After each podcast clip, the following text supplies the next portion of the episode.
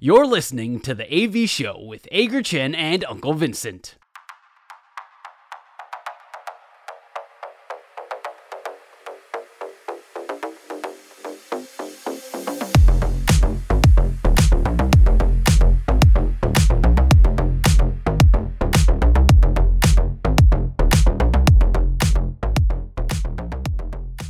说到这边，我们要来转移一下焦点到美国职棒。我们要欢迎未来体育台的赛事主播李炳生 Jackie 来到我们节目。Jackie 是 Hito 大联盟的创办人之一哦，和 Adam 王启恩一起主持这个历史最久的中文美国职棒 Podcast 节目，现在已经是第三百一十五集了。这星期刚刚上架，欢迎 Jackie，欢迎 Jackie。Hello，呃，军大好，文森大叔好，我是 Jackie 李炳生。啊，今天呢很开心呢，邀请到 Jackie 来到我们的 AV Show 的节目当中，想要来跟 Jackie 聊一下关于美国职棒的一些话题啦。在前面这一段哦，那在今年美国职棒球季呢，其实最大的一个改变，应该就是有很多新规定的一个执行啊。那我们很特别 focus 在呃强制执行投球时间限制的一个部分。Jackie 能不能跟我们用最简单的方式来解释一下，现在这一个限制跟规定是什么？呃，基本上投球时钟就是说你。呃，在垒上无人的时候，要在十五秒之内出手；然后垒上有人的时候是二十秒。那如果你是投手为例的话呢，就会被记一个坏球；打者为例的话，就会被记一个好球。其实基本的架构就是很简单啊，他也不希望在说明规则的时候让你觉得太复杂。当然，细节是非常多的。那大联盟在春训结束的时候，也有寄给每一个球队一个备忘录，那备忘录里面都有记录一些。呃，他们在实验过程中或者在春训过程中发现一些问题，然后去向球队呃做出一些提醒，这样子。那其实老实来讲，我是觉得这个规则并不复杂哦。就像我们在看 NBA 篮球，我们也很习惯各式各样的时钟。那那些时钟它背后其实有一些细节，可是基本的原则很大家都知道嘛，就是过半场要八秒，发球要五秒，然后进攻时间二十四秒。如果是第二波进攻机会十呃十四秒嘛，这个其实如果有在看篮球人，现在都能。就是滚瓜烂熟的背出来，对，所以我就觉得大联盟他现在是想要去把这个赛事的品质、娱乐性提高，然后呢也比较符合现代人的一个注意力集中的时间还有节奏，所以他制定了这些规则。那至少开季执行到目前为止，我是觉得整体来讲运作的都蛮顺畅的哦，没有说那种呃非常令人这种恶名昭彰的违例啦，或者恶名昭彰的一些很奇怪的事情发生，所以。呃，这个投球时钟目前执行起来，我觉得是还不错。我们其实有看到说，当然大联盟很明显就是希望达到现在我们所看到的一个效果嘛。在去年每一场比赛平均的时间大概是三小时零四分左右。那以去年在小联盟的一个实验来说，其实用的跟大联盟规定。好像不太一样，在小联盟用的是十四秒，呃，垒上无人十四秒，垒上有人十八秒这样子的一个规定，跟现在大联盟呃十五秒、二十秒这样子的一个规定上是有一些呃小差异的一个存在哦。那我们其实也有看到，比方说大联盟在落实的这一块执行的非常彻底哦，例如像是 Manny Machado 也因为这样哦，可能呃被记一个好球啊，那并不是太满意，最终也有被驱逐出场。那以 Jackie 你的观点来看，对于这样子的一个规定，还有他们一个执行上面的一个执法力道，你认为目前这样子的效果应该是非常好的，对不对？我觉得还 OK 啦，因为就整个违例的次数上，呃，开季头五天，呃，应该说开季的前五十场比赛，四十一次的违例，那这个场均的违例次数也不到一次。那开始这些规则，大家一定都需要适应期，不只是球员，总教练、各个教练。裁判他们也都需要适应期，像裁判他们开机的时候也有搞错规则的情况，就是呃这个 Vanover 这个主审呢，他去把 Pete Alonso 跑者判了一个投球时钟的违例哦，但其实后来大联盟道歉说那个并不是呃不应该判在他身上这样子，所以其实连裁判他本身哦，大联盟裁判他们那么的有经验，而且也是跟球员一样从小联盟熬到大联盟，他们都那么有能力了，但是。面对新规则，他们也是需要去调整，去做一些呃适应这样子。所以开始的时候违例的情况比较多，而且也会被媒体、被球迷拿来放大检视，这是再正常不过的事情。其实，在小联盟实验初期的时候，违例的次数也是比较多，但是他们的追踪发现说，随着赛季的进行，这个违例呢就会一直递减，最后就会进入一个比较稳定的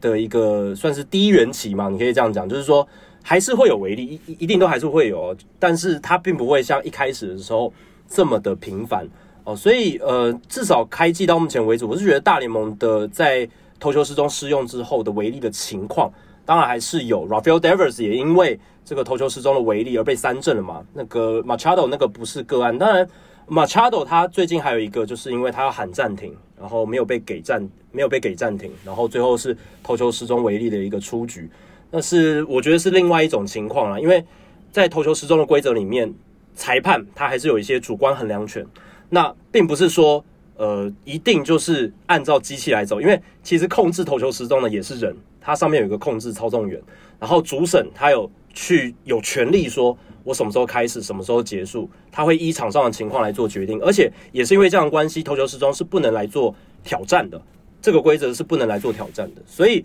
在这样子的运作情况下，我觉得开机到目前为止，其实。没有那种哇，就是总教练因为投球时钟违例吵得面红耳赤，然后吵了，然后又拖时间，这种情况我没有看到。然后当然还是有一些报道，有一些特殊的违例的情况，可是那都是我觉得算少数。所以在场均违例也没有超过一次。然后呃，整体运作下来，你刚刚军代有讲嘛，投球时钟施行之后，场均比赛时间大幅的缩减，跟小联盟比赛实验的时候差不多，大概都是减了二十几分钟，这是场均时间。所以以这样子一个不错的效果来看，再对比到说我们发生违例的情况的严重性，我是觉得这个是可以被接受的。Jackie，我我我觉得我可能还在还在适应哦，所以我看了几场比赛，我觉得好像有点赶。那就像刚刚你们两位提到，有很多选手应该都还在适应这个新的节奏哦。像你知道 Max Scherzer，他从春训就一直在挑战这个这个规定哦，一直该搞各种各样的鬼啊，结果。开赛之后，像昨天在比赛被连续打了三支全垒打，对他这么厉害的投手来说是无法想象的事情。你觉得这是因为投球投球时钟对他造成的困扰吗？我个人觉得不是啦，因为其实你看 Max Scherzer 他在春训的时候，他做的事情是他在去不断的挑战投球时钟各式各样的底线，不管是开始我可以多早开始，或者是快要接近结束的时候，我可以在多晚的时候出手，你不会判我投球违例。所以他其实是在玩这个规则。他那么有经验的投手，那他知道说要怎么样在这个联盟生存。他太多面临到各式各样的危机，他知道怎么做调整，怎么样去做转变。其实最早 Max Scherzer 他是投球时钟的反对者哦，大力反对。二零一九年的时候，大联盟要开始在小联盟扩大来做实验的时候，他很反对。他也算是比较 old school 的选手嘛。但是既然联盟要实施了哦，他也觉得说这是。我挡不了，我总不能一个人挡在这个规则前面，然后说 over my dead body 没有嘛？他还是 他还是签了这个合约，他还是要投下去。他的做法并不是被动的说好，我就是每天在抱怨，然后说啊，我就是不喜欢这个规则。他是反过来变成积极主动的说，好，既然你们要强行就是要用这个规则，那我就来，我来接受它，我来适应它，我来怎么样看，把这个规则弄成对我有利。所以我觉得以 Max Scherzer 他这样子的一种心态转变，跟他的这种积极的心态，我反而觉得我是更加的钦佩他。当然，开季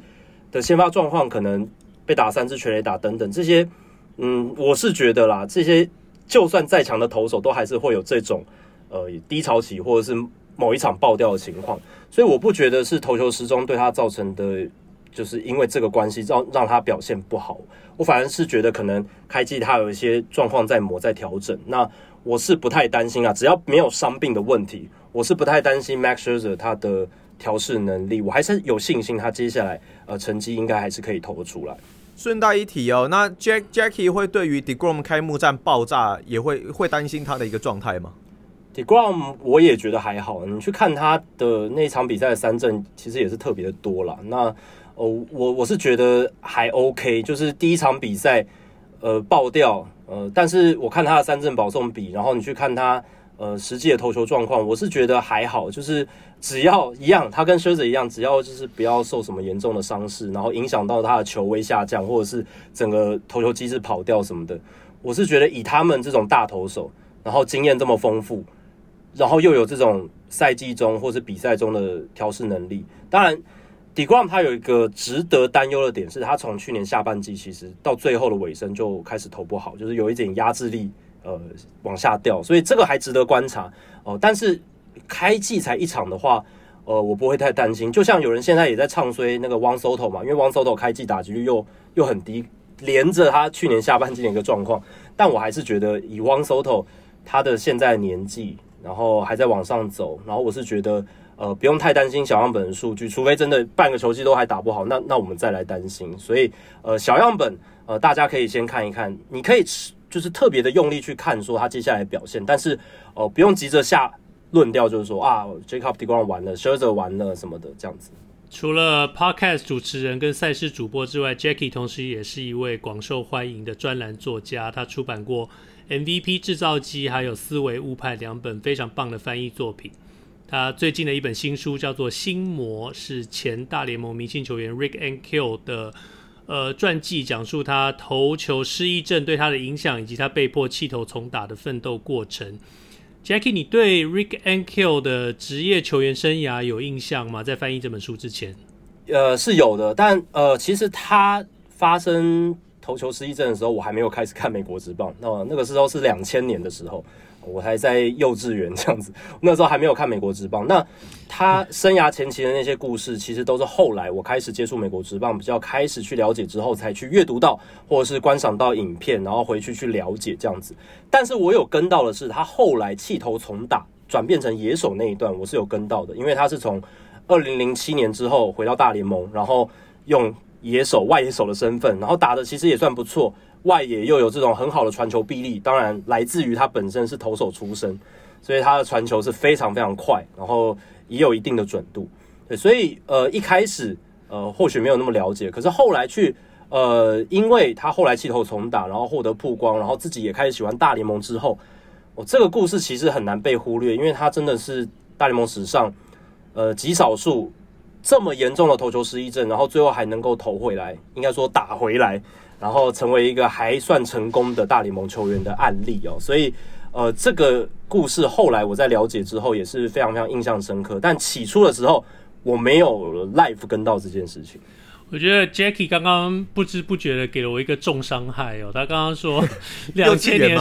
两千年他在读幼稚园，两千年的时候文生大叔已经出社会了，所以呃，让让我这位老人来给两位年轻人一点历史回顾哦。因为 Rick and Kill 他从高中的时候就一直是个天才型的球员，那九七年他在选秀就加入了红雀队，九八年同时被 E A 跟高阶 E A 选为最佳投手。一九九九年十九岁的时候，他二 A 三 A，然后就上了大联盟。那一九九九年发生什么事？一九九九年发生我们台湾的陈金锋在美国挑战第一年啊，所以那也是纹身大叔踏入美国职棒的第一年。嗯，我们在第一年，我对 Rick and Kill 非常非常有印象，就是因为我们跟陈金锋在小联盟第一年，几乎所有的小联盟选选手都在讨论他，因为他就是一个那么棒的一个投手。我们九九年他就上了大联盟，十九岁，十九岁就上了大联盟。然后第二年两千年的时候，十一胜七败，然后一百七十五局投了一百九十四次的三振。一个新人第一年打第一年打呃完整球季哦，就扛起了季后赛的第一场先发，几乎是几乎几乎是在当代当代棒球是无法想象的一个事情。那在主场圣路易红雀队的主场迎战亚特兰大勇士队，亚特兰大勇士队第一战的先发投手是名人堂等级的 Greg Maddux。然后 Ankiel 跟红雀队打完两局之后，以六比零领先 Greg Maddux 领军的亚特兰大勇士队。但是第三局上半就风云变色，在勇士队进攻的时候，Greg Maddux 被保送上一垒，一人出局的情况下，请 Jackie 告诉我们接下来发生了什么事。哦，就是疯狂的爆头、爆头、爆头。对，就是大家可以看这个影片啊。其实 YouTube 上面，呃，大联盟官方的 YouTube 频道都有上传这些影片。那，呃，那个其实是。看得让人是触，可以用触目惊心来形容。如果你真的，如果你有跟球员相处过，然后你如果有跟球员交谈过，然后或者是你看棒球看得够久，那个是会让人觉得很不忍的一个情况。在这么大的舞台，然后刚才文生大叔有介绍他的整个背景，这么备受期待的大物新秀，而且其实已经在大联盟投出很好很好的成绩了，然后结果竟然在那样子的情况下，突然就整个。你可以用“坏掉”这两个字来形容，就整个坏掉了。他他不知道怎么投球了，他有点像是，呃，大家可或许很难想象，但这种感觉就是你忽然不知道该怎么走路。我们大脑告运作的方式是，当我们开始学会走路的时候，其实你不用去思考怎么走路，你就会走路。你就是你在你在呼吸，你在走路的时候，你不用你不用去思考。可他变成说，他投球的时候，他忘记怎么样去做那个他很自然的投球动作，他忘了。他就整个断线。就在那一个一开始第一颗爆头之后，那这一段的整个他的回忆，其实都有在呃这本书《心魔》里面，他有去很完整的去把它讲出来，而且重点是他那个时候脑子里的一个变化，我觉得这比较重要。你当然记者有写，呃，专栏作家后来写故事人都写，哦，他就是爆头之后找不到控球，然后几个爆头几个坏球，这些我们都找到，我们都可以看得到。可是你不知道的是，Ankiel 他自己那个时候他感受到的事情是什么？他的情绪发生什么样的变化？他内心为什么会有那么多的焦虑感？那个时候他怎么样来跟自己内心对话？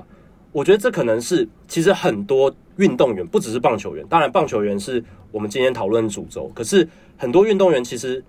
在某个时刻可能都有 maybe 类似的经验，在表现不好的时候，或是有焦虑感的时候。所以我觉得 Ankiel 他愿意去把这一些他在内心比较脆弱的那一段环节，这样子。很血淋淋的这样子写出来，我觉得也是需要一些勇气。但他呃最主要的背后动机就是要呃想要帮助更多的运动员，所以他后续这一段的历程，真的就是从那一场比赛那几颗爆头这样整个展开来。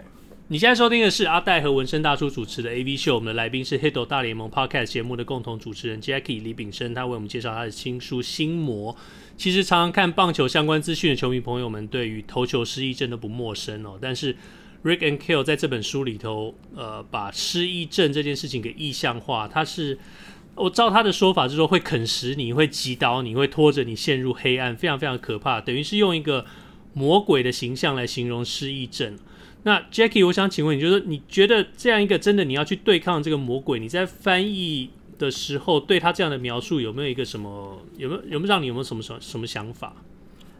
我觉得我最大的一个心得就是这个东西它呃始终都没有摆脱掉，就是它没有所谓的根治。所以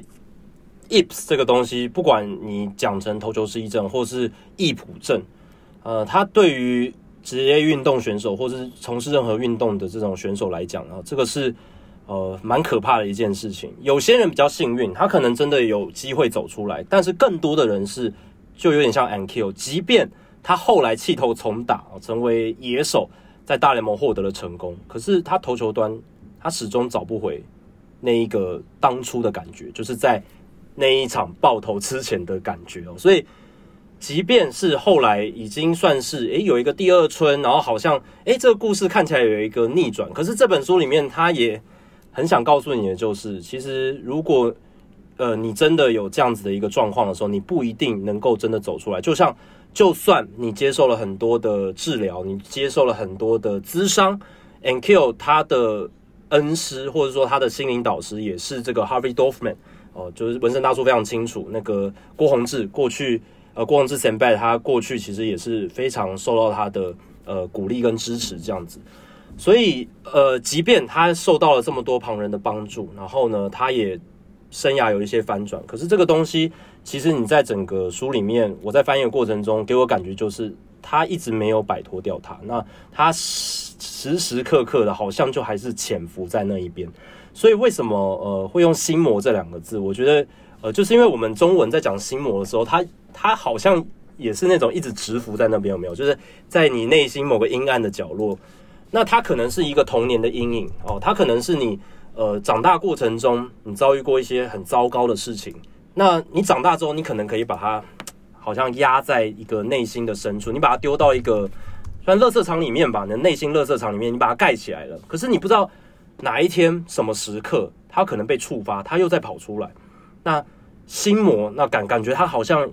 自己有一点生命力的感觉，它有时候。不是你去触发的，它有时候自己又会爬回来找找你哦。所以这个是我在翻译过程中，呃，对于 ankill 谈到这件事情哦，最大最大的一个感触。而且他在书中也用 The Thing 来称易卜症，就是头球失忆症。The Thing 就有点像是他不想去直呼他的名讳哦，有点像是哈利波特故事里面伏地魔他们会用那个你不能说出名字的人嘛。我觉得有点像是这样的概念，他就说 the thing 哦，就是那个东西，那个东西它好像一直都在那边，而且好像怎么样去，他想要压住它，或者是想治疗它，想要跟他好好相处什么的啊，最后好像最后的解方真的是你要懂得怎么样跟他共生共存的感觉。我觉得听 Jackie 这样子讲哦，真的是会觉得说哦。这个投球失忆症确实，这易普症真的是非常非常可怕，因为有点像是投手，真的就是投手绝症的那种感觉，要能够成功的走出来，并不是这么的容易啊。那也蛮想问一下说，说你在编译的这个过程当中，或是你在制作做主持 Podcast，在做这个运动转播的时候，有没有曾经遇过一些你印象深刻的低潮，或是你很努力才跨越的一些障碍？呃，其实也是蛮多的啦，因为。在做运动转播，某种程度上，我觉得也跟 live sports 运动员在场上的表现其实有点类似。当然，类似的部分不是说运动竞技那个差太多。我说类似的部分都是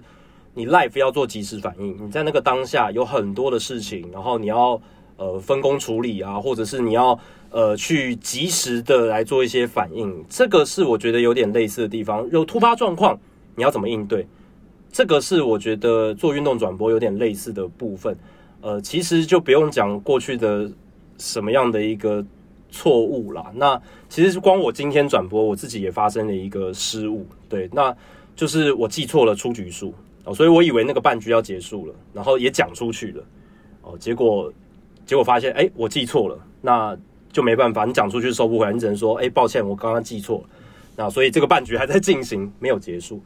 那这对我来讲也是一个很大的冲击。那呃，当然有没有到 Ankiel 那种突然就是会有心魔，然后会有易普症这样子的一种程度？我是觉得还没有到那种程度。可是、我们做这种呃 live 演出或是表演，你可以说是 live 演出跟表演，因为它也是一种形式的发挥跟表演嘛。那其实多少都会遇到这种情况。那当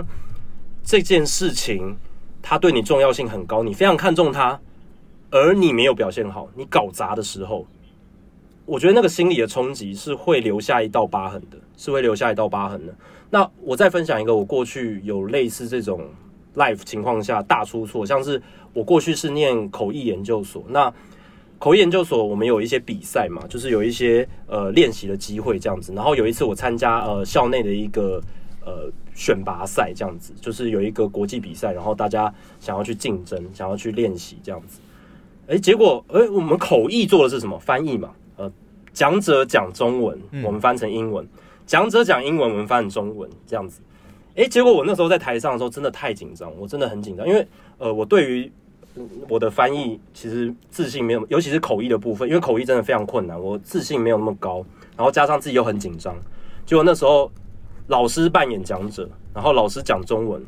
你知道我讲什么？我讲中文回去，就是。很荒谬的一件事情，你就想说，哦，怎么会是这样？你不是上去要翻译的吗？你不是在参加翻译比赛吗？可是我那时候真的就是，我完全空掉，就是脑袋因为太紧张的关系，然后也不知道为什么，我就是他讲中文，我竟然讲中文，而且还不止错这一次，我后来他讲英文，我也讲英文，就是整个慌了，整个乱掉了。所以我觉得我在看 Ankiel 那个整个